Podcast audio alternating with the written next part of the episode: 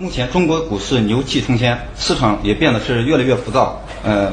卖房炒股、和尚炒股等这种不理性现象是频频在媒体上呃见诸报单。就是网易财经就是借此机会特别推出大型策划，寻找中国的巴菲特。呃，我们的目的是让广大股民朋友能更加理性的看待股市，能够稳健的投资。嗯、价值投资被实践证明是稳健盈利之道，而巴菲特是价值投资的代表人物，被奉为股神，是无数股民信奉的偶像。今天我们有幸邀请了五月九九日刚刚在美国与巴菲特进餐的段永平段先生，呃，请段先生与大家一起分享一下与巴菲特进餐的那些经历，呃，给我们讲述一下一个真实的巴菲特。呃，首先我介绍一下嘉宾，呃，他是步步高的主要创始人，著名的投资家段永平段先生。好，嗯，谢谢各位网友好，啊，各位网易的同事们好。呃，现在我们进呃进入正题，就是呃，首先我们最关心的还就是想想知道，呃，他巴菲特在接受美国媒体采访的时候，他就是呃，当时笑着说，呃，他的原话是这样的：听他的情况介绍，感觉他是一个一流的人，嗯、我盼着，我盼望着能够见到他。他对您呃当当时的就是你们的会面是这种期待，就是可以看出，就是巴菲特对你呃对于您的那个会面是保持呃很高的一种期望。呃，您与巴菲特会面之前都做了哪些功课？呃，其实也没有太多了。我一般会，我们会面之前呢，其实也就通过一两次 email 啊，那么介绍一下我的情况。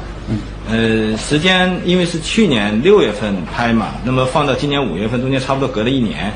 那主要的原因是，因为他在纽约，你拍完了再过去的话呢，当时也比较忙，那么再过去就是冬天，我自己也不太愿意去，所以跟他商量能不能越往后就。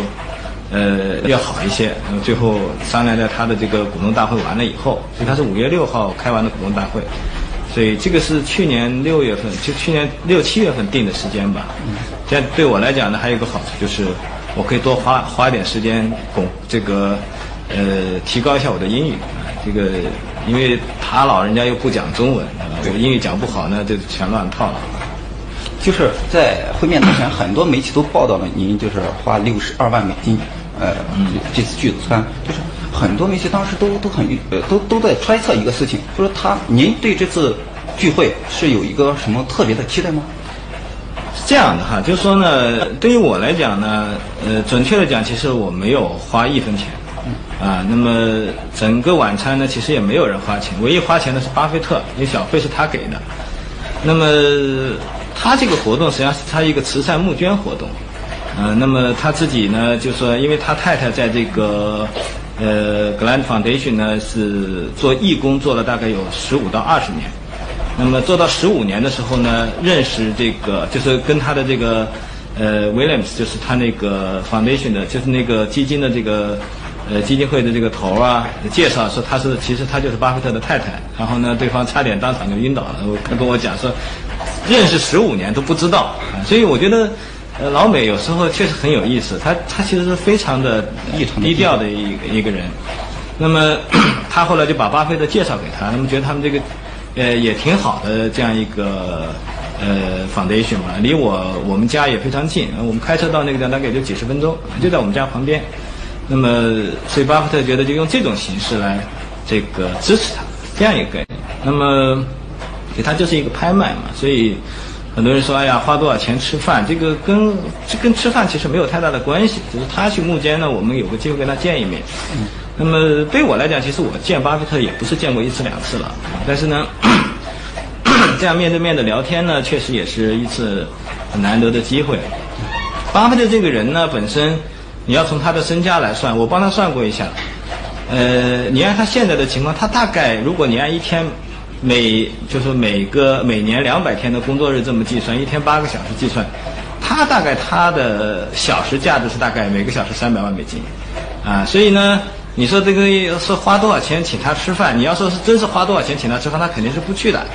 啊，他是一定要有别的原因啊，就就因为有个朋友说，哎呀，我们想请巴菲特来做一点什么事情，你说他比方做个演讲，他演讲费该是多少钱？我说多少钱你都付不起。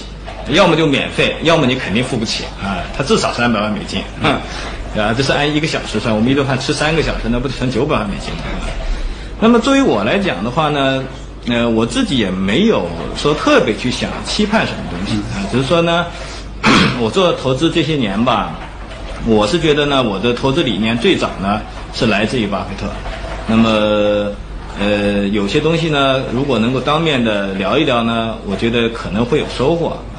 那么另外的角度来讲，我觉得支持一下他的慈善事业也也也也是应该的了。而且这个慈善对于我们来讲的话呢，呃，就就我我太太和我，我们有个基金会，我们每年其实都要做很多慈善。那像这个这顿午餐呢，可能相当于我们一年的这个捐赠，可能十分之一都不到。所以。所以其实也不是一件很大的事情啊。那么捐你包括我在国内也捐，那么在美国我们其实也捐啊。在中国、美国其实对我来讲都叫国内，啊，所以我是永远是要回美国、回中国啊。就是所以到哪边我都叫回啊，从来没有一个叫出国的概念啊。所以也也没有什么特别了。当然这次效果我是觉得比我想象的，呃，确实要好得多啊。就是当然主要原因我其实也没怎么想过，说到底我想。呃，得到一点什么东西啊？这个拿一个给我写一个秘方，关键时候掏出来一看就赚大钱了，没有这种东西。但是网友很关心，你从巴菲特那里到底得到了什么？呃，我觉得是这样。嗯，首先呢，是你对这个东西的理解。你像巴菲特，他其实他精精彩的东西，他早就都说过了。有多少人去看？那么看完了以后呢，你你是不是能够听得懂？那么有些。关键，你比方说，我我跟他聊过一些事情啊，呃，我跟他通 email 的时候，我就说，呃，就说我们为什么要，我愿意为什么请这个参加他这次这个慈善镜头，嗯，那么我是觉得主要我是觉觉得有一个呃想说一声感谢，因为呢，我确实，呃，因为看了他的东西，我才决定下决心去做投资的，啊，本来我是不敢，因为从来没碰过这个东西。以前呢，对投资也是感觉很含糊，跟大多数人的想法一样，就觉得这就是个赌场，都是一个非常不确定的东西。那么一投下去呢，你就可能睡睡睡不着觉，吃不好饭，对吧？整天，呃，搞得很紧张兮兮的。那么，呃，直到我看到他的东西以后，我觉得哦，我对这个投资的理解确实。呃，觉得有一个豁然开开朗的一个东西，而且呢，我在 email 里头我跟他讲过，说我跟他学到的最主要的东西就是，当我买一只股票的时候，其实就是跟买这一家公司是一样的。那么你只是买它一部分或者是全部，啊，所以呢，我买了呢，我买的时候我就打算长期持有，否则我就不应该买，啊，所以就是一个买股票跟买公司，啊，就这么一个最重要的概念。那沃伦巴菲特给我回信说：“你说的这个东西就是我当年跟这个本杰明呃格林汉姆学的，啊，而且呢，这个观念改变了我对投资的看法，整个看法影响了我的一生，啊，所以我看了我就很振奋啊，说哦，你看他这他没有直接说你这个东西是对是错是好是坏，他说我其实就是因为学到了这一点，所以呢，我的投资才能做得这么好。”啊，那言下之意就这个意思。我说哦，那我我我在这个最基本点，我其实跟跟巴菲特已经学的就呃就就是思路上就已经是很很接近了啊。就我觉得基本上可以一样，可以这么讲。但是呢，你对某个公司的看法，它是取决于你的能力边缘啊，就说你的能力到底呃